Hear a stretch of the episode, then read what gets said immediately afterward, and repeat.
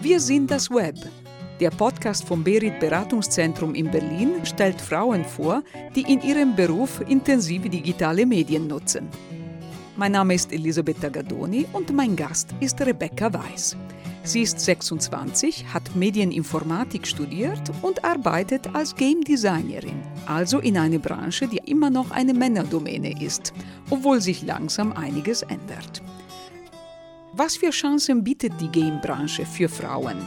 Vielleicht auch für welche, die nicht mehr ganz jung sind und den Quereinstieg versuchen möchten. Über diese und andere Themen unterhalte ich mich mit Rebecca Weiß. Aber vorab möchte ich wissen, was alles zum Beruf der Computerspieldesignerin gehört. Was macht eine Game Designerin? Ach, da gehört einiges dazu, aber so im Kurzen gefasst sind wir diejenigen, die die Spielregeln quasi aufstellen. Wir sind diejenigen, die sich überlegen, was macht man in dem Spiel und wie agiert der Spieler mit dem, was wir ihm präsentieren. Also so die Kernmechanik von den Spielen, wie, wie das ausfällt, aber auch, was man dafür für Preise dann kriegt und wie viel davon. Da haben wir verschiedene Disziplinen, die im Game Design Bereich mit dazu fallen. Also ob man sich lieber mit der, der Wirtschaft des Spiels quasi befasst als Economy Designer oder dann doch lieber so an die einzelnen Features, die im Spiel vorkommen, also so die einzelnen Bauteile davon. Da gibt es verschiedenes, was man machen kann. Und das machen Sie mit anderen zusammen oder eher allein? Oh nein, wir arbeiten im Team. Also erstens haben wir natürlich unsere kleine Design-Disziplin innerhalb unseres äh, Projekts, aber wir arbeiten sehr nahe mit anderen Disziplinen mit zusammen. Also sei es mit den Producern, die ein Auge darauf halten, dass wir immer zeitig unsere Arbeit ähm, abgeliefert kriegen oder die Ingenieure, die dann letztendlich unsere Konzepte umsetzen, die Writer, mit denen wir dann zusammen planen, was die an Geschichten mit einbringen wollen. Also da arbeiten wir, glaube ich, mit, mit jeder Disziplin mal mehr oder weniger zusammen. Wann haben Sie gewusst, dass Game Design unbedingt Ihr Ding ist? Ich wusste nur, ich wollte unbedingt in die Spieleindustrie, weil ich gerne Spiele spiele. Schon als ich jung war, habe ich das sehr gerne gemacht und ich habe dann auch meinen Studiengang Medieninformatik angefochten, weil ich dachte, das würde mir einen guten Weg in die Industrie ermöglichen. Und vom Thema Game Design selber wusste ich zu dem Zeitpunkt dann relativ wenig. Als ich dann angekommen bin, hatte ich zwei Mentoren, die mir, mir viel beigebracht haben. Aber am Game Design hat mich dann gereizt, dass man wirklich das Händchen so direkt am Puls des Spieles, vom, vom Spielspaß hat. Und das fand ich total faszinierend, ähm, Spiele zu spielen und einfach immer das Gespräch mit mir selbst zu haben. Was hat mir daran jetzt Spaß gemacht? Was fand ich herausfordernd? Was finde ich, kann man besser machen? Und dann wirklich die Möglichkeit zu haben, in seinem Beruf diese Sachen tatsächlich auch umzusetzen und dann zu hören, wie das bei den Spielern ankommt. Vor allem bei den Spielen, die schon live sind, wo man dann tatsächlich schon eine große Spielerbasis hat. Und wenn es auf den Markt kommt und in die Kommentare zu gucken, gefällt das denen jetzt? Was könnte anders laufen? Das finde ich total spannend. Also habe ich mich dann entschieden, ich würde gerne in die Game Design Schiene mit reinrutschen. Vielleicht haben Sie gedacht, die Spiele, die es gibt, die sind gar nicht so gut. Ich kann es besser. Ach nee, ich, es kam wirklich so aus diesem Wunsch, boah, diese Spiele sind gut oder ich, ich weiß genau, was mir Spaß macht und was mich anspricht. Und ich würde das nun gerne selber auch umsetzen mit meinen eigenen Ideen, mit meinen eigenen Konzepten. Also es ist wirklich eine Arbeit aus Leidenschaft und aus Liebe. Was sind es für eine Art Computerspiele, die Ihre Firma produziert? Wir machen überwiegend Casual Mobile Games. Diese Free-to-Play-Games, die man im, im App Store findet, im Play Store. Unsere jetzigen Spiele sind, glaube ich, auch alle auf Facebook zu finden. Aber wir machen nicht nur Videospiele, wir haben auch eine Abteilung, die sich sehr damit beschäftigt, eben mit unserer Spielerbasis zu kommunizieren, unser Social Media Department. Wir machen unser eigenes Marketing, unser eigenes User Acquisition. Das heißt, man ist entweder an den Spielen selbst beschäftigt oder an eben allem, was zu dem Business mit drumherum gehört. Aber da sind wir sehr hier ähm, auf Videospiele spezialisiert. Wie war Ihr Einstieg in diese Branche als Praktikantin? Ich war direkt im Spielteam von Anfang an mit drin und hatte sogar als Praktikantin schon eine sehr bedeutende Rolle. Also ich hatte nie das Gefühl von diesem Praktikanten-Klischee, man sitzt rum und schaut darauf, dass die anderen Kaffee kriegen und so. Ich glaube, da wird es allgemein immer weniger von, aber äh, man, man wird direkt mit einbezogen. Und wo bei mir dann eben so dieses zwischen den Rollen war, war tatsächlich zwischen den verschiedenen Disziplinen, die wir im Team haben. Denn innerhalb eines Projekts sind wir dann Ingenieure, wir sind Game Designer, wir sind Künstler, wir sind Product Manager, wir sind Producer. Mittlerweile sind auch Game Analysten mit im Spiel. Und so hat man die Möglichkeit, wenn man in einer Rolle anfängt, die relativ grob definiert ist, so wie meine damals war, dass man sich dann tatsächlich auch in verschiedenen Bereichen mit einbringen kann und man nicht nur in die eine Schiene geschoben wird. Programmieren ist etwas, was viele abschreckt. Ist es unbedingt notwendig, programmieren zu können, um in diese Branche zu arbeiten? Nicht zwingend. Es ist auf jeden Fall hilfreich, erstens ein bisschen Programmieren zu, zu kennen, einfach um zu wissen, wie die Sprache aufgebaut ist und auch ein bisschen was von Softwarearchitektur zu wissen. Einfach weil es einem tendenziell die Arbeit erleichtern kann, wenn man dann eben so die eigenen Entwürfe den Ingenieuren vorlegt und sagt, hey, so stellen wir uns das vor. Wenn man einfach weiß, was man am Ende für, für Variablen braucht, die bleibend sind, was möchte man für Daten abspeichern und wieder auf, aufrufen. Sowas ist schon durchaus hilfreich, aber da gibt es auch Bereiche, ähm, ich glaube vor allem so im Content Design, wo es eher darum geht, wir ähm, gestalten die Inhalte der Spiele da ist es auch nicht zwingend notwendig. Also da lernt man dann normalerweise die, die Werkzeuge, die man braucht, auch am Job. Ähm, oft ist es ja dann auch so, dass wenn man unsere Spiele aufgebaut hat und wir bestimmte Inhalte brauchen, wir unsere eigenen Werkzeuge dafür bauen und die dann in der Firma tatsächlich lernen. Da würde ich mir keine zu großen Gedanken machen. Wer ist bei Ihren Computerspielen die Zielgruppe? Der Markt, der unsere Spiele spielt, ist weiblich, überwiegend weiblich. Und da hat man auch wirklich dann die Möglichkeit, glaube ich, jetzt sich als Frau eher einzubringen, als ich, ich bin unser Zielpublikum und ich kann hier auch vielleicht ein bisschen mehr aus meiner Erfahrung sagen und was ich an den Spielen angenehm finde. Und ich glaube, da hat man hier nochmal die Möglichkeit, sich auch ein bisschen mehr einzubringen als ich, der Spieler, ich, die Spielentwicklerin. Wir sind die gleiche Rolle und können so ein bisschen unsere gemeinsam geteilten Erfahrungen teilen. Es heißt ja, dass die Game-Branche expandiert. Gibt es Chancen für Frauen als Fachkräfte in dieser Branche? Momentan gibt es wirklich viele Stellen, auch innerhalb von Berlin, jetzt die konkret, wo einfach Game Designer, auch junge Game Designer, wieder mit gesucht werden. Also jetzt wäre ein guter Augenblick zu sagen, hey, wenn das etwas ist, was mich interessiert, ruhig mit einsteigen. Ähm, geht auch tendenziell ohne Studium, wenn man sich viel selber mit engagiert. Denn ich glaube wirklich, vor allem in der Rolle des Game Designers, spielt die Leidenschaft und das Kennen von anderen Videospielen eine große Rolle. Das heißt, wenn ihr viel Videospiele spielt und selber an euren eigenen Projekten arbeitet, das ist eine gute Möglichkeit, euch mit einzubringen und an euren eigenen Portfolio zu zeigen wenn, ja, geht da mit, mit Leidenschaft ruhig mit ran. Da, da gibt es Leute, die, die suchen euch. Ist in diesem Beruf ein Quereinstieg möglich, wenn Frauen schon in anderen Branchen gearbeitet haben? Oder ist es etwas für junge Digital Natives wie Sie? Ich glaube, das sind durchaus die Möglichkeiten. Ich weiß von Kollegen, die sind schon sehr lange Industrie und haben ihre, ihren Werdegang dann zum Beispiel als Writer angefangen und haben dann später zum Game Design gewechselt oder ähm, haben auch im Game Design selber dann eine neue Disziplin oder einen neuen Schwerpunkt gefunden, an dem man arbeitet. Von dem, was ich von Kollegen höre, ist da, glaube ich, auch durchaus die Möglichkeit. Wie ist es bei nicht mehr ganz jungen Quereinsteigerinnen? Hat es einen Sinn, den Einstieg in solchen Firmen zu versuchen, in denen nur wenig Frauen sind und die meisten auch noch sehr jung?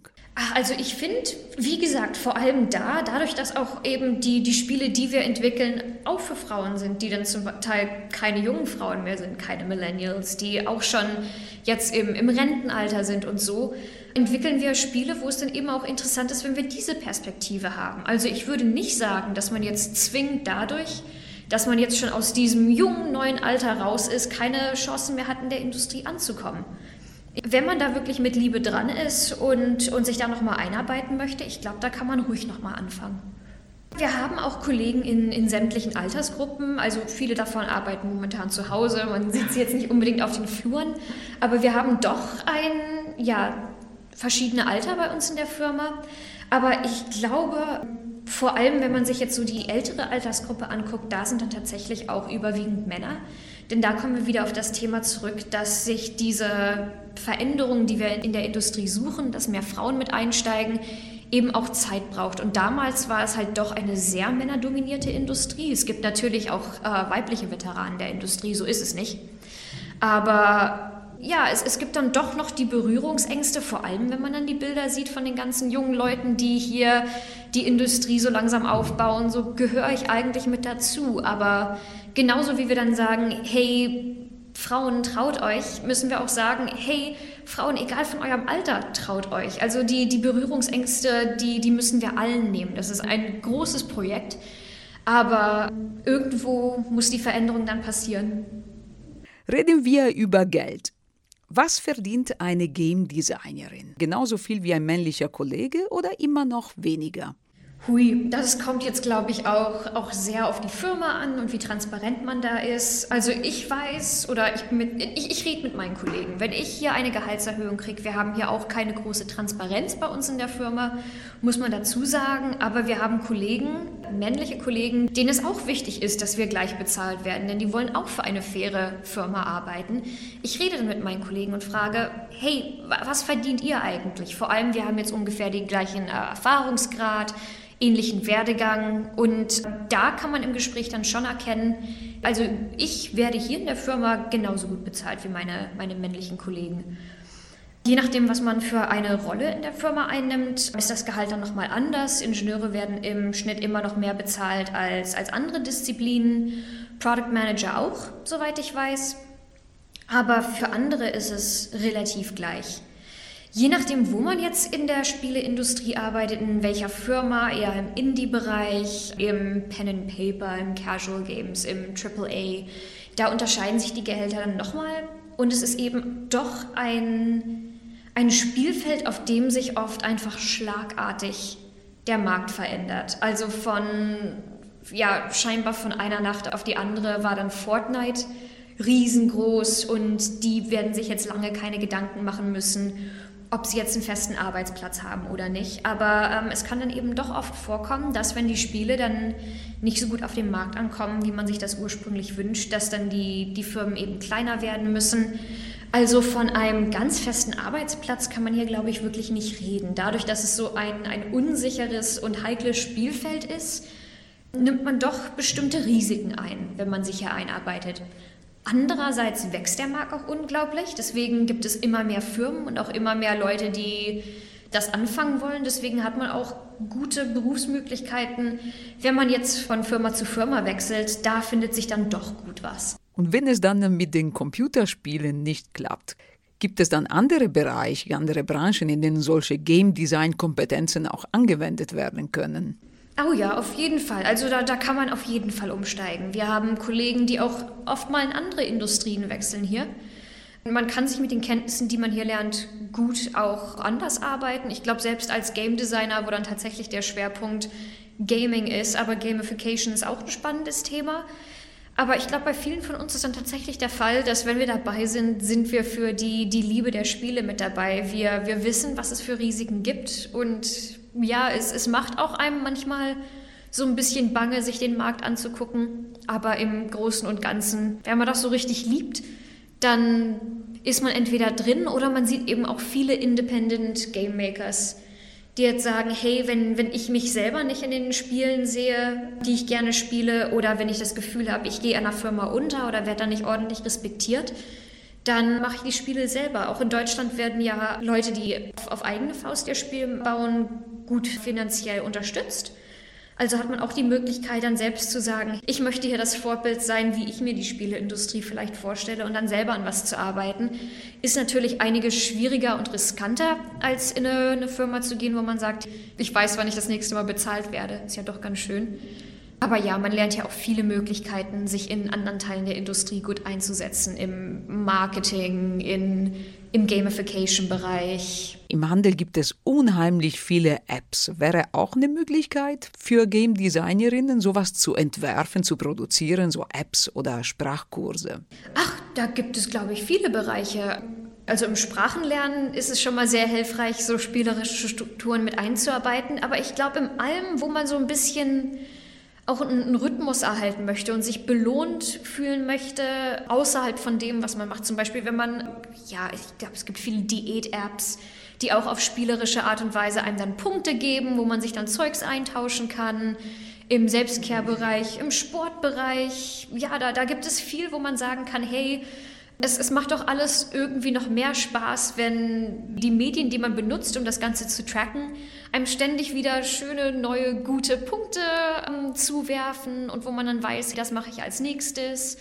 Wie, wie ist der Layout meiner Apps? Ähm, wie habe ich den, den richtigen Flow durch die verschiedenen Funktionalitäten, die mir das ermöglichen soll? Also da, da gibt es vieles, wo man sagen kann, hey, da habe ich viel Hilfreiches gelernt. Hier geht es ja letztendlich darum, dass man Informationen gut darstellt, denn unsere Spieler müssen wissen, wie man unsere Spiele benutzt und wie man das Ganze dann noch spaßig gestaltet. Und ich glaube, diese zwei Punkte, wenn man da ein bisschen den, den Fokus drauf hat, das kann man in ganz viele Bereiche mit übernehmen. Sei es jetzt die eigene Webseite gestalten. Ähm, das Selbstmarketing kommt ja auch irgendwie auf gewisse Art und Weise damit durch. Also da habe ich wenig Zweifel, dass man das nicht in so den Werkzeugkasten packen kann und dann guten Gewissens einfach überall mit hinnehmen kann. Wie sieht in der Game-Branche die Work-Life-Balance aus? Hi, das ist eine heikle Frage, denn tatsächlich ist unsere Industrie dafür bekannt, dass man doch sehr viele Stunden in die Arbeit mit reinsteckt. Ich kann jetzt aber konkret von VUGA sagen, dass hier großer Wert darauf gelegt wird, dass wir nur acht Stunden am Tag arbeiten, dass wenn wir mal ähm, Überstunden arbeiten müssen, denn wie gesagt, wir haben hier Projekte, die sind für Millionen von Spieler 24 Stunden verfügbar und wenn da wirklich mal was kaputt geht, muss man eben auch mal am Wochenende oder so arbeiten. Aber das wird einem dann kompensiert, man kriegt extra Urlaubstage mit drauf, das heißt, man will hier wirklich die Mitarbeiter nicht ausbeuten. Aber in anderen Teilen in der Industrie sieht das schon ziemlich schlimm aus. Also was man da zum Teil für Artikel liest, von vor allem in der AAA-Branche, ähm, wo man sich sehr streng an Deadlines halten muss, da arbeiten sie dann doch mal 80-Stunden-Wochen und so. Also unglaublich heftig, sehr unschön.